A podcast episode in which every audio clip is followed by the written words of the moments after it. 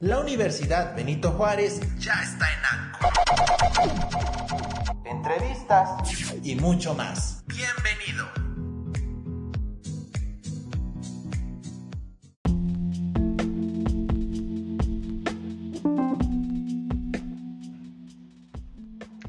Hola, ¿qué tal estudiantes, alumnas y alumnos? Muy buenas tardes o muy buen día, depende de la hora en la que ustedes estén escuchando este podcast. Hoy, en esta tercera semana, tercera semana de trabajo, abordaremos un tema importante en el síndrome de Down, ya que, como sabemos, no solamente son personas con síndrome de Down, sino que esta, eh, este diagnóstico genera procesos en el resto de la familia, ¿no? Antes, durante, después de la llegada del menor y no nada más al pequeño o a los padres, también a los hermanos, a los abuelos, a la comunidad en general. Entonces, pues quisiera que abordemos en, primer, en un primer lugar eh, el hecho de que cuando una pareja está esperando un hijo, puede llegar a pensar que, este, que no me importa que sea grande, chaparro, este, no sé, güero, moreno, de cualquier color que sea. Sin embargo, todo mundo espera o quiere que pues venga bien o que venga sano. Así que esta ilusión, felicidad, esperanza, confianza y alegría por un bebé que pues todos los padres suelen imaginar o fantasear o decir ah, va a ser igualito que Chris Evans o que va a ser un gran futbolista como Messi, este, pues resulta que eh, en algún momento la primera noticia, que así es como se le llama a esta etapa, los doctores, los médicos o las médicas les hacen, les hacen saber que hay algo que no es no está como se esperaba, ¿no? Este, y por lo general, la forma en cómo se platica y cómo se expresa esta noticia puede llegar a impactar en el sentimiento de los padres, ¿no? Y pudiendo ser incluso este, pues unos sentimientos devastadores. Hay varios eh, estudios, varios autores, por ejemplo, Pérez Silva, Oliveira y Ruque en 2015, mencionan que hay sentimientos de tristeza en este periodo de agitación, cuando tenemos la noticia de que mi bebé tiene síndrome de Down. Corco Morad y Kimmy Springer en 2017 mencionan el shock, miedo, no saber qué hacer. La Federación Estatal de Asociaciones de Profesionales de la Atención Temprana en 2011 hacen mención que los padres llegan a, llegan a sentir pérdida, dolor, incertidumbre, amenaza, conmoción e impotencia.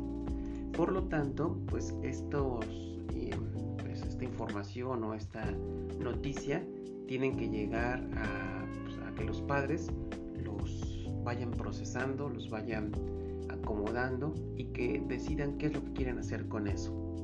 ¿Qué efectos tiene esta noticia en el sistema familiar? Bueno, pues sabemos que pueden haber efectos a nivel pareja. Hay algunos casos que eh, uno de los, eh, de los miembros de la pareja, de los cónyuges, empiezan a culpar a la otra parte, ¿no? A la otra pareja o a la familia de esta, ¿no? Pues es que tienes un primo que también tiene síndrome de Down, entonces tú eres la culpable de todo lo que está pasando. O este, yo me acuerdo que tú hacías tal cosa, así que tú eres el culpable de que mi hijo tenga síndrome de Down. Así que este, la pareja pudiera llegar a tener una separación. Pero recuérdenlo, este, compañeros, estas reacciones pues tienen algo de historia, no empiezan con el síndrome de Down. Es decir, si es una pareja que tiene conflictos, la aparición del síndrome de Down puede llegar a intensificarlos.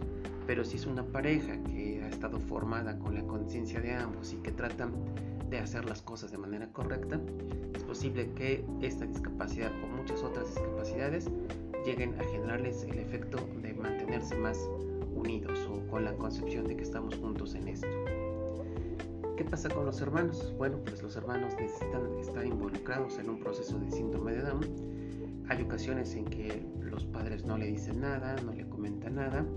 Y esto genera también, sabemos que si no hay información clara o concreta, podemos llegar a imaginar o a tratar de llenar esas lagunas de la información con otras ideas, fantasías y muchas veces equivocadas. ¿Qué pasa con la vida familiar, la vida social? Es posible que como primeras reacciones las, las familias empiecen a aislarse, empiecen a ya no salir, ya no ir con sus familiares. Eh, en ocasiones, y me ha tocado, que en los primeros meses de vida de los de los pequeños, independientemente del, diagnóstico, pues siempre están tapados, siempre están ocultos, ¿no? Esto puede ser con síndrome de Down, puede ser con alguna amputación congénita y como siempre están este, con todas las sábanas que los están cubriendo, pues las personas no los, no los pueden ver o no le pueden ver que, que no tiene una piernita, unos bracitos, etc. Y esto, pues de cierta manera podríamos considerarlo como una reacción normal ante este efecto, el efecto del síndrome de Down. Para concluir, bueno, este, hay un artículo que les he dejado ahí en los materiales de nuestra clase, que es el funcionamiento familiar en las familias con un hijo con síndrome de Down, un enfoque con métodos múltiples. Este es un estudio que está publicado por cuatro autores, Bobby, Roberts, Burke y Leonard. Está este, pues, publicado en una revista científica, Journal of Intellectual Disability Research, que algo así sería como revista de investigaciones en discapacidad intelectual. Y en este, pues en este texto ustedes ya lo han revisado o si lo están por revisar, se van a dar cuenta que hay unas conclusiones interesantes con niños con síndrome de Down.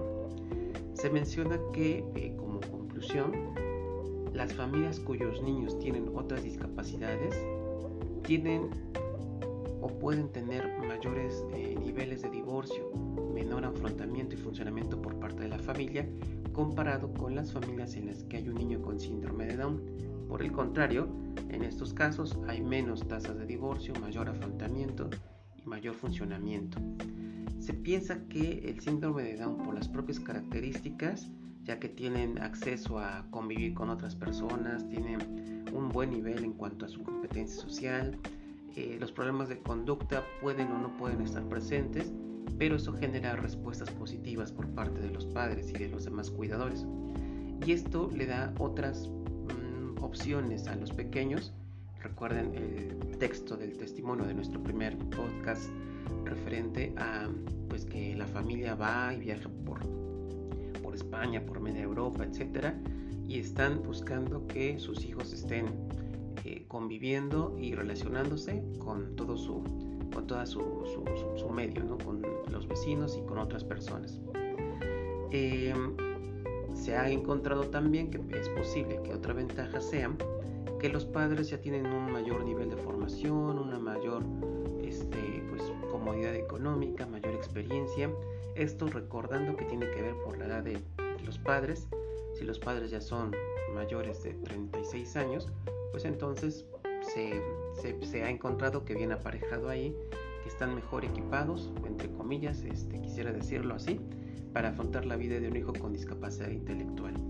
Recuerden que siempre en los estudios de investigación nos dan información importante, pero pues no, no nos dejan ver toda la realidad, ¿no? Es, Decía Vaslavic que las investigaciones son como los trajes de baño, porque te dejan ver mucho, pero siempre te ocultan otras cosas, otras cosas que también debes de saber que están presentes. Así que eh, hay cierta ventaja de familias con un menor con síndrome de Down, pero esta ventaja también se encontró que se desvanece cuando, este, si lo comparamos con familias sin miembros con discapacidad, pues ahí sí este, no, no es el mismo resultado. En esos casos, pues sí, nuestras familias con síndrome de Down experimentan mayores niveles de estrés, tienen dificultades en su ajuste y tienen modos diversos para afrontar las situaciones que las demás familias. Además, si en el síndrome de Down llega a haber otra, eh, otra situación que también se tiene que trabajar, pues esta ventaja, entre comillas, pues también se desvanece. ¿Cuál puede ser esa desventaja? Bueno, pues recuerden también en nuestro testimonio, pues hay un hijo con síndrome de Down y que además, bueno, ahí decía, no tiene autismo, sabemos ahora que es un trastorno del espectro autista, eh, y esto pues implica otras dificultades que en otros casos no tendría. Así que, este, bueno, en esos casos, pues sí, las familias participan menos en las actividades que le corresponde por etapa de vida, por actividad, tienen una mayor carga financiera, tienen una mayor, eh, mayor presión por las necesidades de atención que tienen sus hijos y es posible que sí vean las características más negativas en comparación con los que no tienen síndrome de Down. Bien, les invito a que revisen este documento, que puedan echarle un vistazo para poder identificar al menos los, eh, el antecedente y también los resultados o las conclusiones para que de esta manera ustedes hagan sus propias conclusiones, definan qué tanto podríamos considerar esta ventaja del síndrome de Down, como los autores lo mencionan, y en nuestra clase síncrona abordaremos las dudas y preguntas o reflexiones que les surgen de este material. Hasta aquí el episodio de esta, de esta ocasión. Muchísimas gracias por la atención. Recuerden que este curso pues está pensado para que ustedes avancen a su propio ritmo, ¿no? Se pueden echar 11 minutos de jalón para escuchar este episodio, pueden ponerle pausa, pueden regresarle, pueden este, a ver cómo se llamaba el artículo, lo voy a buscar, lo pueden, lo pueden hacer con toda libertad y yo estoy para servirles en los medios de comunicación institucionales. Nos vemos pronto, muchas gracias y pues muchos saludos. Hasta luego.